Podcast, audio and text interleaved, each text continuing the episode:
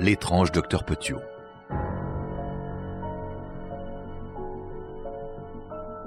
Des signaux de fumée. Le matin du lundi 6 mars 1944, une colonne de fumée nauséabonde s'éleva de la cheminée d'une maison de maître située au 21 rue Le Sueur à Paris. Les voisins lorgnèrent avec méfiance les trois étages de cet immeuble bâti au XIXe siècle, qui avait un jour abrité une princesse de second rang et comportait cour et étable privée. Les heures, puis les jours se traînèrent sans que la puanteur ne se dissipe. Le samedi 11 mars, un voisin se décida à venir se plaindre. Il trouva un mot sur la porte. Parti pour un mois, transférer le courrier au 18 rue des Lombards, au Cerf. On prévint les forces de l'ordre, et deux policiers ne tardèrent pas à arriver à bicyclette. Les voisins les informèrent de ce que le propriétaire de la maison, le docteur Marcel Petiot, possédait également une résidence secondaire à trois kilomètres de là, au 66 rue Comartin. Certains avaient remarqué une mystérieuse cohorte de visiteurs venant frapper à la porte de la maison vide au cours des six mois écoulés, notamment un nocturne étranger aux rênes d'une carriole. Quelques mois plus tôt, deux camionnettes avaient stationné devant le numéro 21. La première pour emporter 47 valises, la seconde pour livrer 30 ou 40 lourds sacs au contenu inconnu. Les pompiers pénétrèrent dans la maison par une fenêtre du deuxième étage, puis fouillèrent la partie supérieure de la maison, avant de se diriger vers le sous-sol. Ils en ressortirent très vite, l'un d'entre eux en proie à de violentes nausées, tandis que son chef lançait aux policiers qu'ils allaient avoir beaucoup de travail.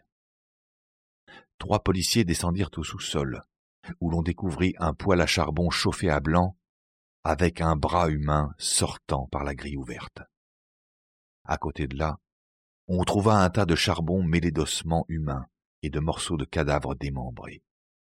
Il fut impossible de savoir exactement combien il y avait de victimes dans ce macabre chaos. Sous le choc, les policiers quittèrent le sous-sol à peu près au moment où le docteur Petiot arrivait à cheval sur sa bicyclette. Voilà qui est grave, remarqua-t-il. Je pourrais y laisser ma tête. Ensuite, après s'être assuré que les représentants de l'ordre qu'il avait devant lui étaient tous français, il leur confia que la pile de morts du sous-sol était composée d'Allemands et de traîtres à notre patrie.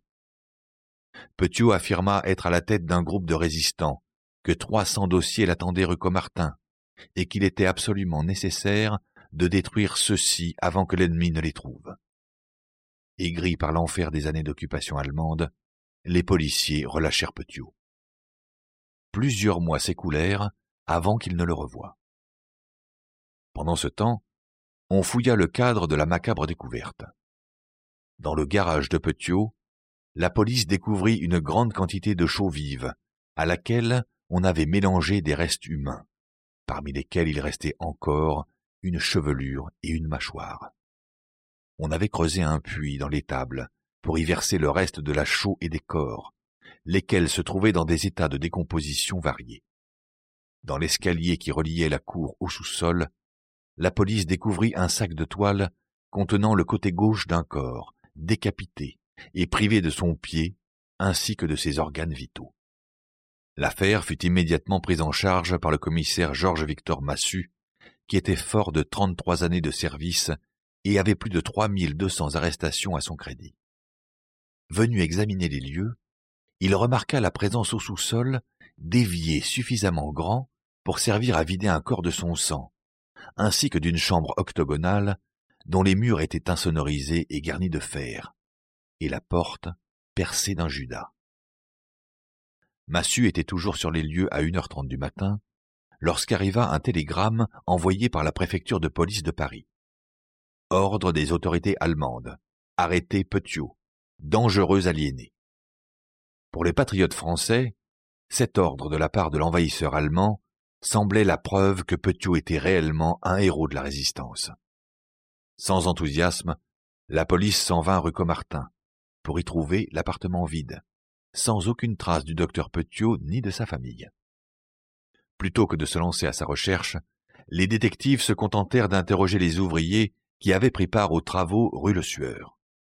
Et lorsque les autorités parisiennes apprirent que Petiot avait été emprisonné et torturé par la Gestapo de mai 1943 à janvier 1944, elles ne virent plus aucune raison de procéder d'urgence à une chasse à l'homme. Rue Le Sueur, les enquêteurs rassemblèrent les restes mutilés d'au moins une dizaine de victimes. Albert Paul, médecin légiste, déclara cependant aux journalistes que ce nombre était largement en dessous de la réalité.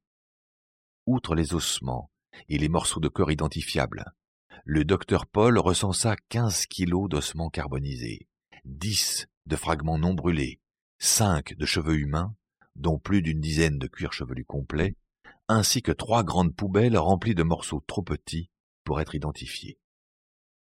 Après avoir étudié les pièces significatives, le docteur Paul déclara que parmi les victimes, la plus âgée était un homme de cinquante ans et la plus jeune, une femme de vingt-cinq.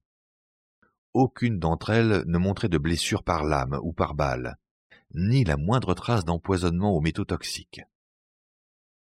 Les échantillons disponibles ne permettaient pas d'écarter l'hypothèse d'un poison organique. Dans l'appartement de la rue Comartin, la police découvrit de grandes quantités de chloroforme, de digital, de strychnine, ainsi que d'autres poisons. À tout cela s'ajoutaient des quantités de morphine et d'héroïne qui excédaient plus de cinquante fois celles d'un médecin ordinaire. Il y avait visiblement quelque chose d'étrange chez le docteur Petiot, mais il avait disparu. Patriote ou criminel. Il laissait la police en proie à trois questions. Qui étaient les victimes du 21 rue Le Sueur? Comment était-elle morte? Et où se trouvait le docteur Petiot?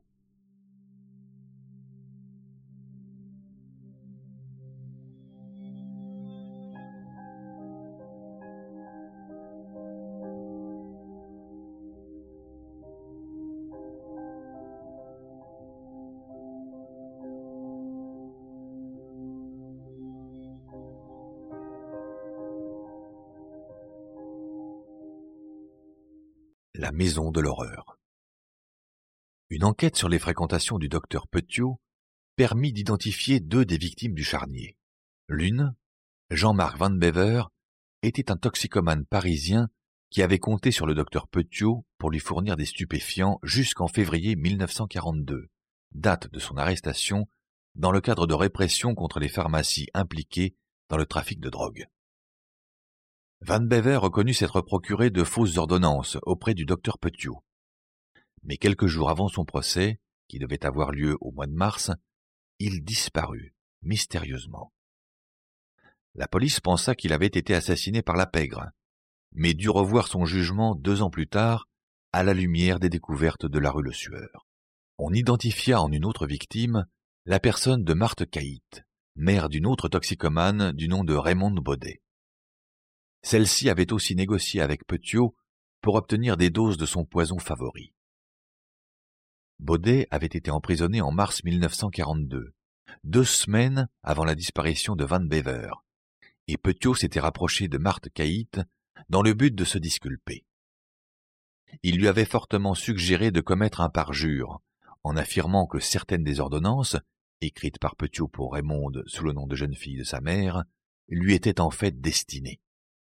Ceci aurait eu pour effet d'alléger les charges pesant à l'encontre de Petiot.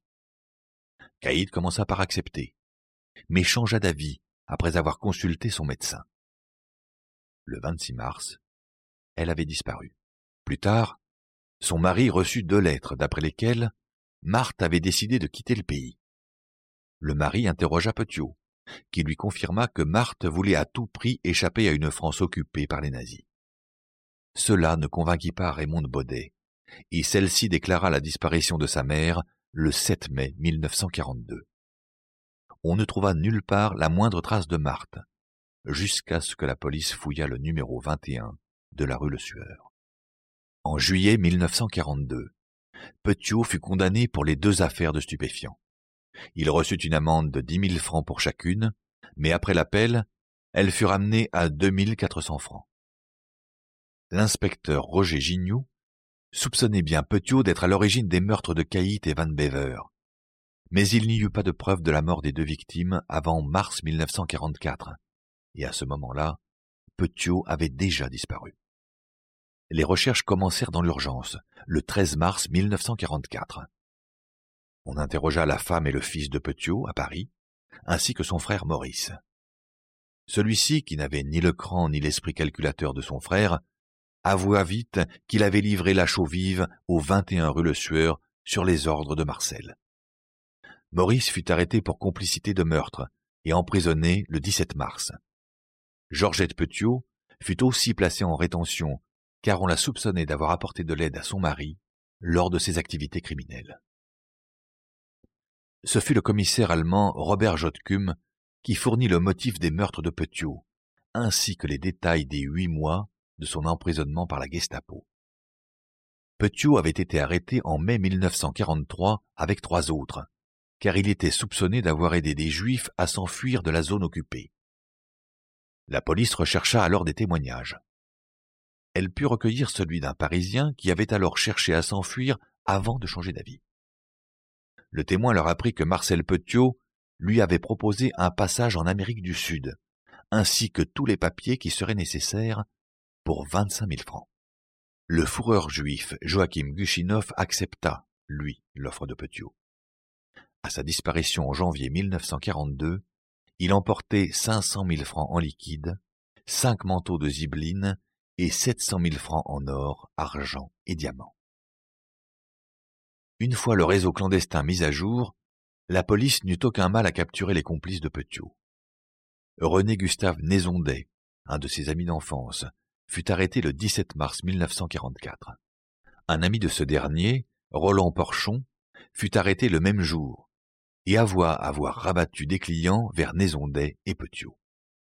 En juillet 1942, Porchon raconta au détective que Nézondet avait décrit Petiot comme l'empereur du crime et qu'il affirmait avoir vu seize cadavres crucifiés dans le sous-sol de la rue Le Sueur. Un deuxième témoin confirma il avait entendu Nézondet admettre avoir aidé Petiot à dissimuler les corps. Quant à lui, Nézondet commença par nier, mais avoua tout le 22 mars.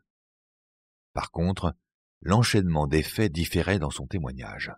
Il disait avoir d'abord appris l'existence du massacre de la rue Le Sueur en novembre ou décembre 1943, alors que Petiot était détenu par la Gestapo. Outre les corps, il avait vu un journal contenant le nom de cinquante ou soixante victimes. Ce journal avait disparu entre-temps. Il eut encore six autres arrestations, dont celle d'un barbier de la rue des Mathurins, qui orientait certains de ses clients vers Petiot, ainsi que celle d'Albert et Simone Neuhausen, qui furent arrêtés pour recel après avoir avoué qu'ils avaient aidé à l'enlèvement des valises du 21 rue Le Sueur la plupart des suspects furent relâchés en avril 1944, mais Nézondet resta en détention pendant quatorze mois. Marcel Petiot était toujours en cavale le 6 juin 1944, lorsque les troupes alliées envahirent la France. L'enquête fut suspendue.